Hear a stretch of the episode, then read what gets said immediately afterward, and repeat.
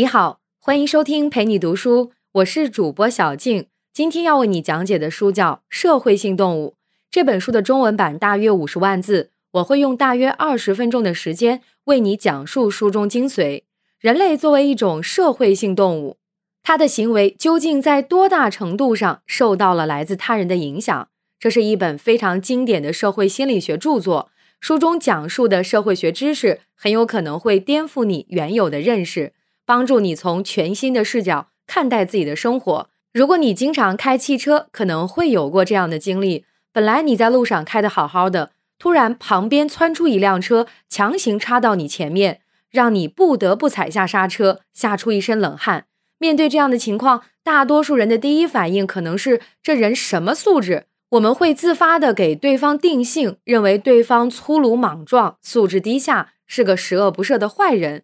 但是，是不是还有其他的可能性存在呢？比如，那个司机可能平时并不会这样开车，只不过这一次那辆车上恰好有生理疾病的病人，为了赶时间才不得不这样。实际情况可能如此，也可能并不是如此。关键在于，我们作为旁观者有一种本能的倾向。就是使用一个人的内部因素，比如性格、思想、动机等等，来解释这个人的行为。然而，实际上很多时候，真正起作用的不是个人的这些内部因素，而是社会情境。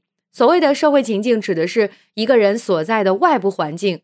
在这个环境里，别人会对我们产生影响。这本书所介绍的社会心理学研究的内容，就是社会情境究竟如何塑造了人类的行为。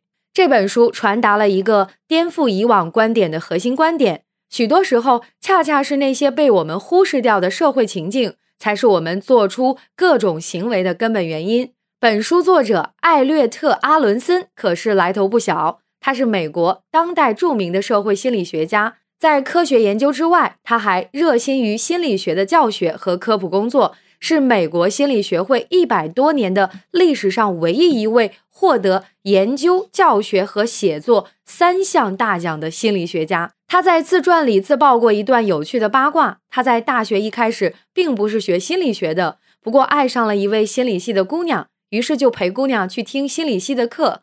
讲课的人恰好是需求层次理论的提出者——心理学大师马斯洛。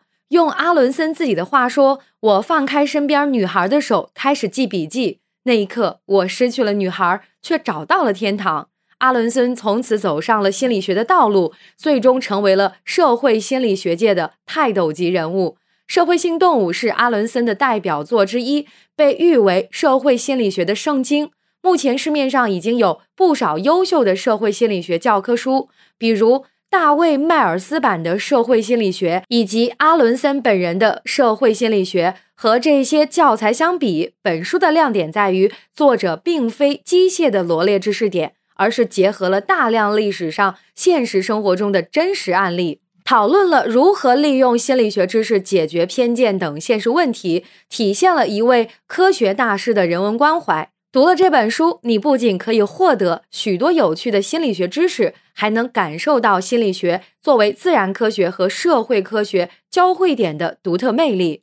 今天这期音频，我会为你讲一讲本书的四个观点：第一，人是一种社会性动物；第二，我们的思维比自己想象的更保守；第三，许多时候态度不是行为的原因，而是对于行为的事后解释。第四，如果想要拉近和一个人的关系，最好的办法可能是让他帮你的忙。我们先来说一说本书的核心观点：人是一种社会性动物。亚里士多德在政治学里有一段话，从本质上讲，人是一种社会性动物。那些生来离群所居的个体，要么不值得我们关注，要么不是人类。这段话也被作者引用，说明核心观点。什么意思呢？这段话的意思是说。人之所以成为人，正是因为我们生活在文明社会里，每时每刻都会受到他人的影响。如果把这种影响全都扔掉，一个人不再和别人发生任何互动，那么这个人其实已经算不上是人类了。亚里士多德生活在两千多年前，但是他的观察非常敏锐。此后的社会心理学研究也一再证明了社会情境对于人类的行为有着巨大的影响。就像前面说的，所谓社会情境，指的是一个人所处的环境。在这个环境里受到别人的影响，我们每天都要经历各种各样的社会情境，扮演不同的角色，比如上课、开会、和朋友聊天等等。同样，一个人放到不同的情境下，可能会有截然不同的表现。不过，在现实生活中，很多时候我们会忽略掉社会情境的影响，将人的行为归结为个人内部的动机、态度等因素。这种偏差，在心理学有个术语叫做“基本归因错误”。比如，就像在开篇那个开车的例子，如果我们看到了一个人做了一件非常讨厌的事情，通常会推论说这个人是坏人，品行恶劣。但是社会心理学研究却告诉我们，事实可能并不是这么简单。人们被社会情境影响的时候，心理活动是怎么样的呢？心理学家通过一系列实验还原了人们的心理活动。这方面最经典的例子是斯坦福监狱实验。在这个实验里，心理学家菲利普·金巴多将大学生随机分成了两组，一组扮演监狱的犯人，另一组扮演监狱的看守。本来实验计划持续两周，结果仅仅过了六天就被叫停了。原因是这些参加实验的大学生就纷纷入戏了，看守虐待犯人，犯人竭尽所能的讨好看守，展示出了人性最阴暗、最丑恶的一面。要知道。参加实验所有的被试都是斯坦福大学的高材生，品学兼优。如果你在生活中认识他们，绝对不会想到他们会做出这样的行为。而且同样是斯坦福学生，只不过随机分到了两组之一，就在行为上出现了如此巨大的转变。这个例子告诉我们，人只要感觉自己拥有权利，就可能做出匪夷所思的事情。这恰恰体现出了情境对行为的影响。情境影响行为的另一个例子是从众。你可能觉得自己是一个思想独立的人，不会轻易受到他人的影响，但是心理学研究却发现，在特定情况下，大多数人都会从众。心理学家所罗门·阿西做过这样一个经典的实验，将被试分成五个人一组，坐到一起完成一项非常简单的任务——判断线段的长度。可以设想一下。你是参加这个实验的被试之一，很快就找到了正确答案，但是你的答案还没有说出口，坐在你身边的其他四个人却一致的给出了一个错误的答案。这个任务非常简单，所以你非常确信自己是正确的，他们是错误的。那么你会怎么做呢？实际上，其他四个人都是安排好的实验助手。实验结果显示，在这种情况下，有四分之三的被试做出了从众行为，没有说出内心的真实想法，而是附和其他人的错误答案。而如果在实验之前问他们，你遇到了这种情况会不会从众？大部分人可能都会回答不会。这个实验的例子再次告诉我们，情境的力量可能超乎了我们的想象。除了从众之外，我们还很容易服从权威的压力。心理学家米尔格拉姆做过这样一个实验，让被试扮演老师训练学生记忆单词。如果学生出现错误，就由老师按下开关施加一个电击。很多人可能会说，如果自己参加这个实验，绝不会这样虐待别人。但是实验结果却发现，如果有权威的实验人员在旁边督促，那么百分之六十五的人会一直施加电击，直到实验结束。当然了，这一切都是设计好的场景，并没有人真的被电击。这个实验结果却可以解释很多现实生活中的现象，比如在二战时期，许多纳粹德国的军官在个人生活中可能是一个好丈夫、好父亲，品德高尚，为人愚善，但他们却在权威的影响下做出了种种可怕的罪行。类似这样的实验和现实案例还有很多，这些例子反复证明了一件事。社会情境对于我们的行为有着巨大的影响，这种影响可能远远超过了我们的想象。本书作者将其总结为阿伦孙第一定律：做出疯狂举动的人未必疯狂。好，上面就是本书的核心观点。我们来总结一下：人是一种社会性动物，社会情境对于人类行为的影响可能超出了我们的想象。即使是一个正常的人，在特定的情境下，也可能会做出令人惊讶的行为。比如，当自己拥有权力时，当周围的人建立了权威时，还有从众的心理，都会让人做出正常状态下自己不会做的事儿。接下来，我们再来讲一讲本书的第二个有趣观点：人类存在许多认知偏差，我们的思维比自己想象的更保守。也许你会觉得自己是一个思维开放的人，能够理性客观的看待问题，做出理性的决策，实现最大化的利益。然而，大量心理学研究却表明，大多数人并没有那么理性。有心理学家总结说，人类其实是认知吝啬者，因为大脑的信息处理能力有限，我们并不会理性分析全部信息，再做出最优的判断，而是会找捷径，依赖于直觉偏见，做出一个说得过去的决策。这种倾向的结果，就是我们的思维比自己想象的更保守，倾向于维护现有的知识、信念、态度和偏差。这方面的例子有很多，比如所谓的证实偏差，意思是说。当我们持有某种信念时，就会主动寻找那些支持我们信念的证据，而忽视那些与我们的信念相违背的证据。心理学家做过一个有趣的实验，告诉一些大学生说，他们接下来会见到一个外向的人或者是一个内向的人，让他们准备一些问题来询问这个人，通过询问更好的了解他。结果显示，如果被试相信对方是外向的，那么他们准备的问题也会集中在这方面。比如在聚会上，你会做点什么来活跃气氛？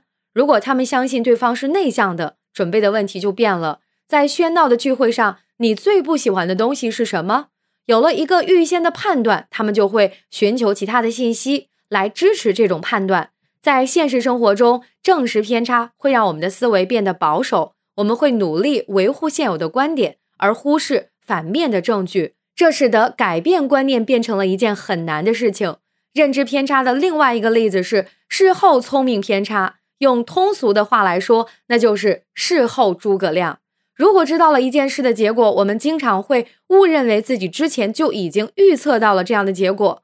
有人做过一个实验，告诉被试一些历史故事的背景，让他们在四个选项中猜哪一个是真实的结果。结果显示，当你告诉被试正确答案时，大部分被试会认为这跟自己猜测的一样。而实际上，这里的正确答案是随机给出的，并不是正确答案。所以，被试的行为完全是一种事后的解释。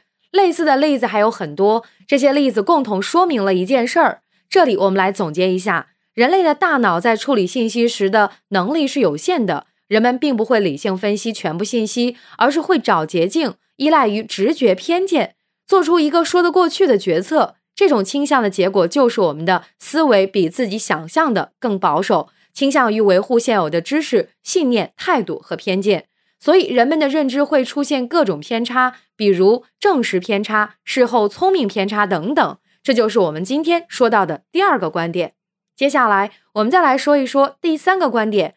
社会心理学告诉我们，许多时候人们持有的态度不是行为的原因，而是对于行为的事后解释。在生活中，我们一般会认为，人们先有一个态度，再去做一件事情。比如，我喜欢香草冰激凌，你不喜欢，那么我会认为，我在买冰激凌的时候更愿意选择香草味儿的，而你则不会。但是事实并非如此，在一些情况下，态度和行为之间其实并没有什么关系。例如，在二十世纪三十年代，美国国内有强烈的排华情绪。一九九三年。心理学家拉皮尔咨询了美国一百二十八家旅店和饭店的老板，问他们是否愿意在店里接待中国人。超过百分之九十的人回答不愿意。但是，当心理学家真的带着一对年轻的中国夫妇出现在店里的时候，在这一百二十八家里，只有一家拒绝了这对中国夫妇。这个研究以及其他许多研究都表明，态度和行为之间的关系。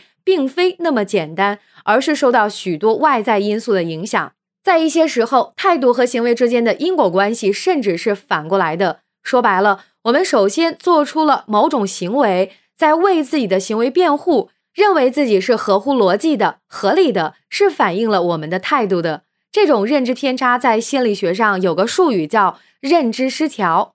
认知失调是指一种紧张冲突的状态。如果一个人同时拥有心理上不一致的两种认知，比如矛盾的想法、态度、信念、意见，就会进入这种状态。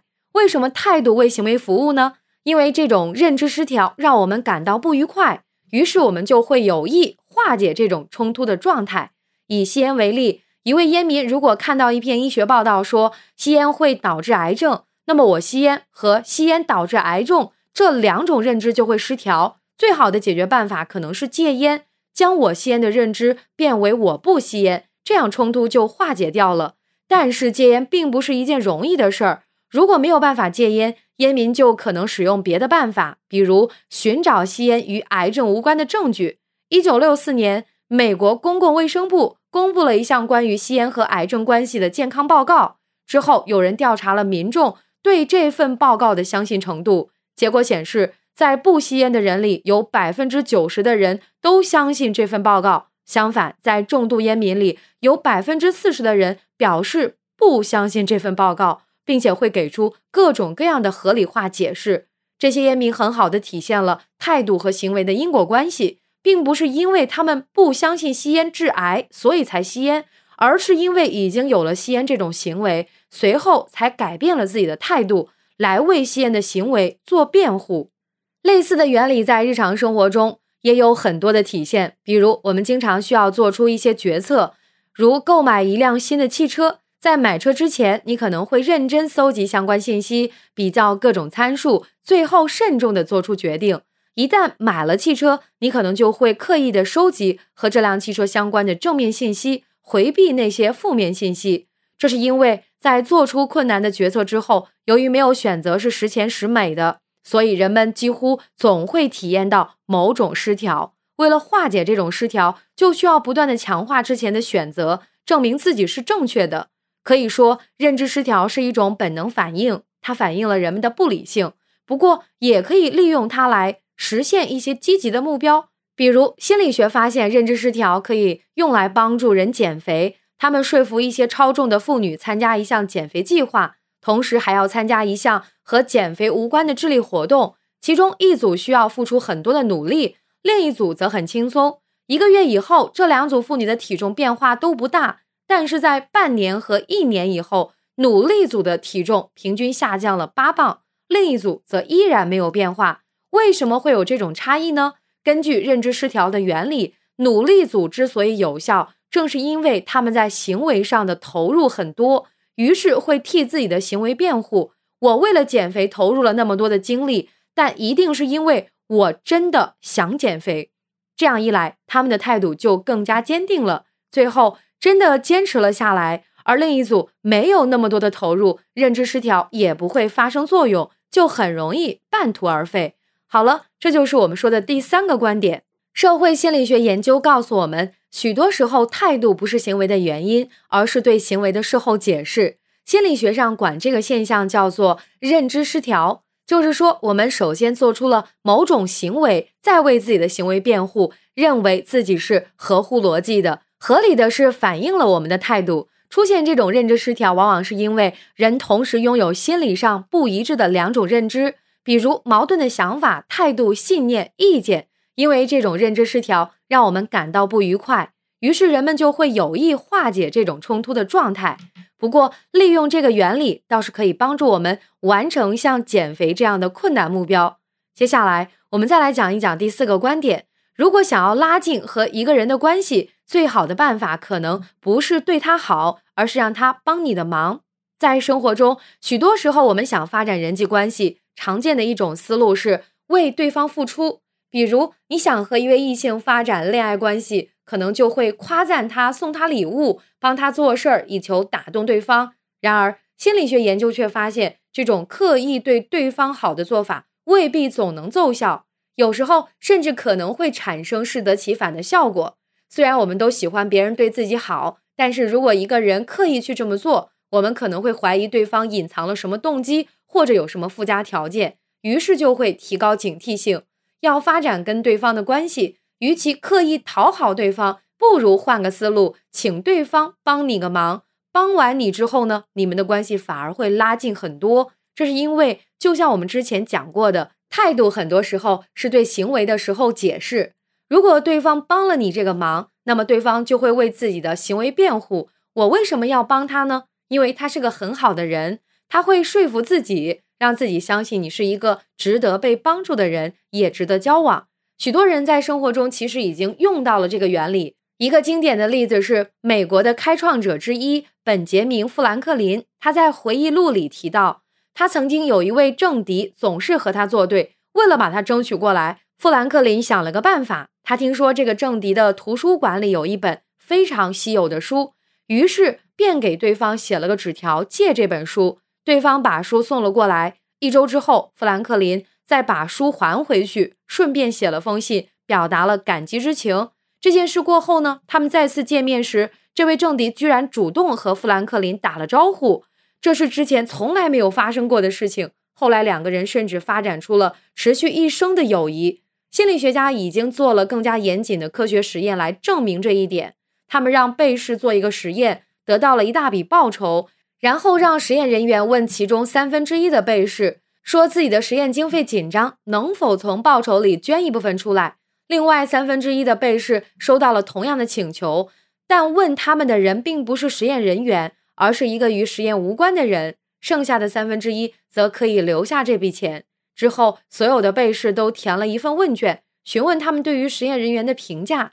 结果显示，给实验人员捐过钱的人。对实验人员的印象也最好。那些捐钱给无关的人或者留下钱的人，则没有这种印象。这些故事告诉我们，许多时候人际关系的破冰并不需要蛮干，而是可以利用社会学原理达到四两拨千斤的效果。那就是让对方帮你的忙，这反而会拉近你们的距离。